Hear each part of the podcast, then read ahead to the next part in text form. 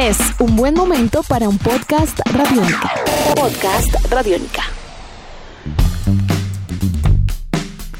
Amigos de Radiónica, sean bienvenidos a una nueva entrega de En Descarga Radiónica, el podcast, un espacio en el www.radionica.rocks, donde semana tras semana, todos los martes, en nuestros martes de podcast, ustedes pueden eh, conocer, ponerse al día, al tanto de todo lo que está ocurriendo en el mundo del cine, la televisión, los cómics y los videojuegos, todos estos mundos que nos encantan y que nos fascinan. Mi nombre es Iván Zamudio, arroba Iván Zamudio 9 en Twitter, arroba piloto.espacial.3000 en Instagram y como siempre es un placer desde hace ya cinco años desarrollar este espacio con el grandiosísimo e inigualable Diego Bolaños, arroba Bolaños y Estrada. Diego, ¿cómo vamos? ¿Cómo va todo? Grandiosísima e inigualable es la noticia de la cual vamos a hablar el día de hoy. Yo creo que, Iván, aceptemos que nos sorprendió.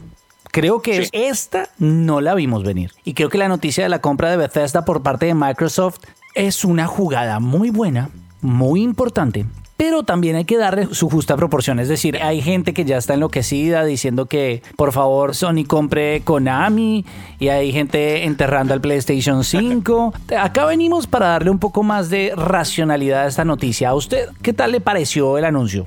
Bueno, el anuncio tiene que ver, para los que no lo sepan, es que el pasado 21 de septiembre Microsoft anunció que compró por 7.5 billones de dólares a Bethesda. En este caso no como tal a, o sea, a Bethesda sí, pero lo que compró fue a Cenimax, que Cenimax pues viene siendo la compañía que tiene a Bethesda dentro de su catálogo obviamente de productos. Entonces, digamos que eso es una cosa bien importante porque por un lado eso está ratificando pues el proyecto que está haciendo Microsoft Studios y digamos con Xbox y Microsoft de tener una gran cantidad de estudios trabajando bajo su ala, los cuales cada trimestre van a estar lanzando un juego. Entonces van a ver cada tres meses en un proyecto anual, pues se van a ir encontrando eh, novedades bien importantes. Sin embargo, los usuarios de PlayStation 5 van a empezar a ver que Bethesda, los juegos que estaban para Bethesda, van a empezar a irse alejando, por supuesto, de lo que es el campo de PlayStation y van a empezar a entrar en este caso pues como, como exclusivos.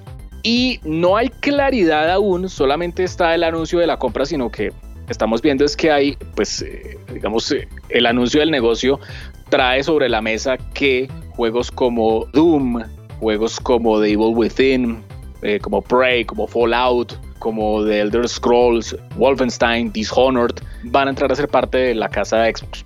¿sí? Y en este caso, pues lo que viene siendo ID Software, digamos, todos esos estudios que también hacen parte como tal de la casa Bethesda y de todo lo que viene siendo Zenimax. Entonces, pues bien, o sea, es un anuncio bien importante, pero pues hay algo que usted comentó en algún momento en el programa de, de Radiónica en Casa al Aire, y es que pues hay que estar rastreando mucho ese tema alrededor de la ley antimonopolios, de todo ese tipo de cosas, porque pues Microsoft ya ha comprado varios estudios. Sí. Varios. Y cuando hablamos de varios, es que han sido estudios de. Muchos han sido indie. O sea, Moon Studios, por ejemplo, los que hicieron Ori the Blind Forest pero también después de Rare, que fue de los primeros estudios que compró Microsoft hace ya más de 10 años, Rare, los creadores de, juegos como Donkey Kong Country, como Banjo Kazooie, como todos estos, pues el siguiente gran golpe que adquirieron pues es Bethesda.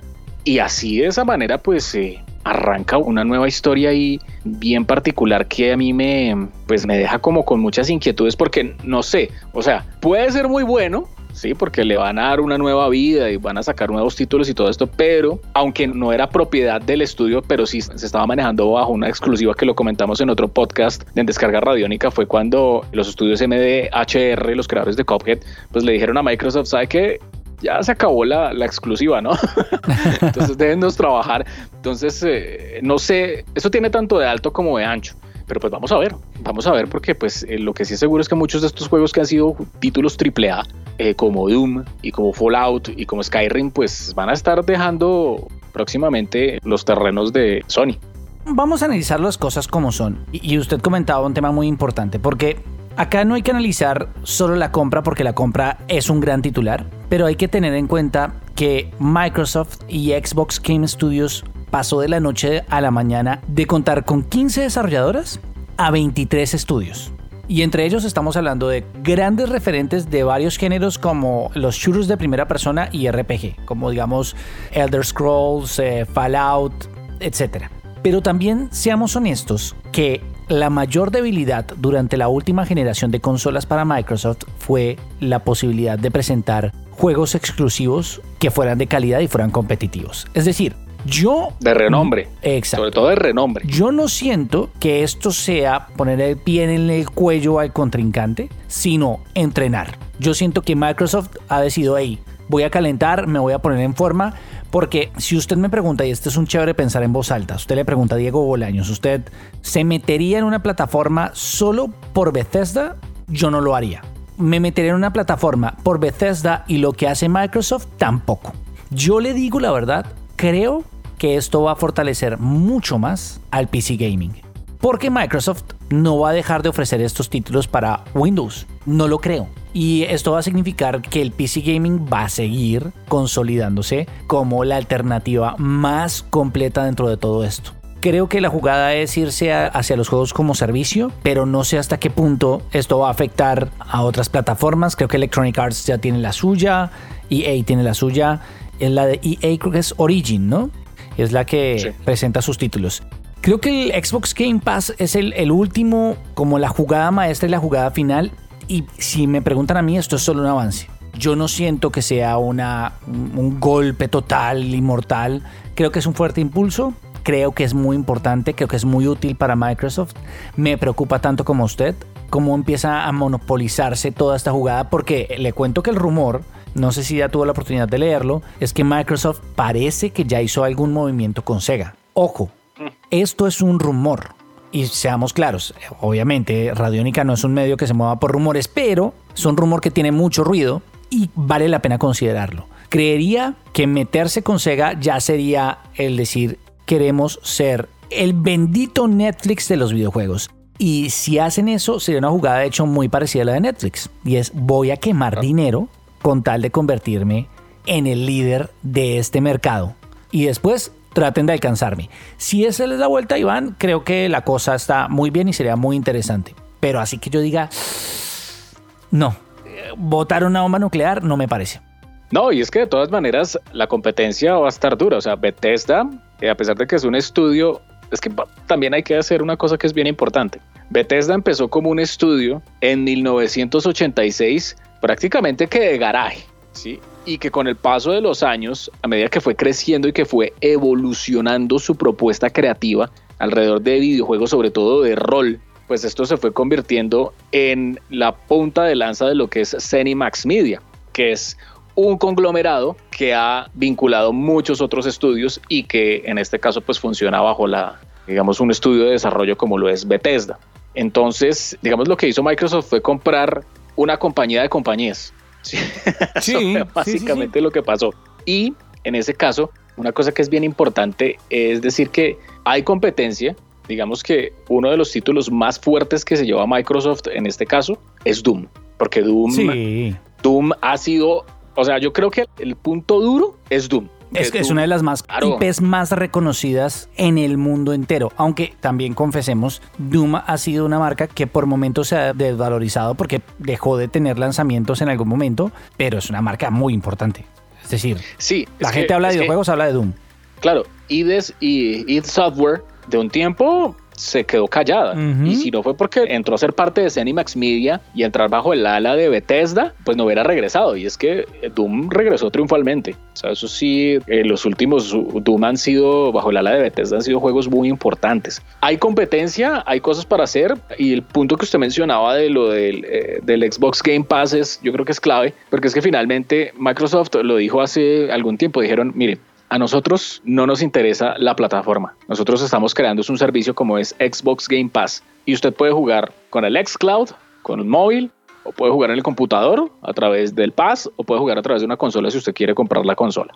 Pero la consola es una consola que va a tener un rendimiento y todo esto, pero finalmente lo que importa es el juego. Jueguelo donde usted lo vaya a jugar y poder presentar para un catálogo estos videojuegos es bien, pero bien, bien importante. Ahí está Entonces, de esa manera, la competencia se va a poner muy bien, se va a poner muy interesante. Bethesda ha sido un estudio que por lo menos durante los últimos, no sé, ocho años creo que ya se convirtió en un nombre grande. O sea, yo uno dice Bethesda, antes no. Y vamos a ver qué ocurre. Siento que vienen cosas bien interesantes porque estamos viendo otras aristas que tal vez ya lo habíamos vaticinado en este espacio que se avecinan para el futuro de los videojuegos y son los servicios. Entonces, vamos a ver qué ocurre. Es como cuando Netflix compró Paramount, ¿no? Entonces, eh, es decir, pensar sí, en cómo traer todas esas creaciones de propiedad intelectual para poderlas tener en un catálogo y que eventualmente eso vaya derivando en otros productos y en otros videojuegos.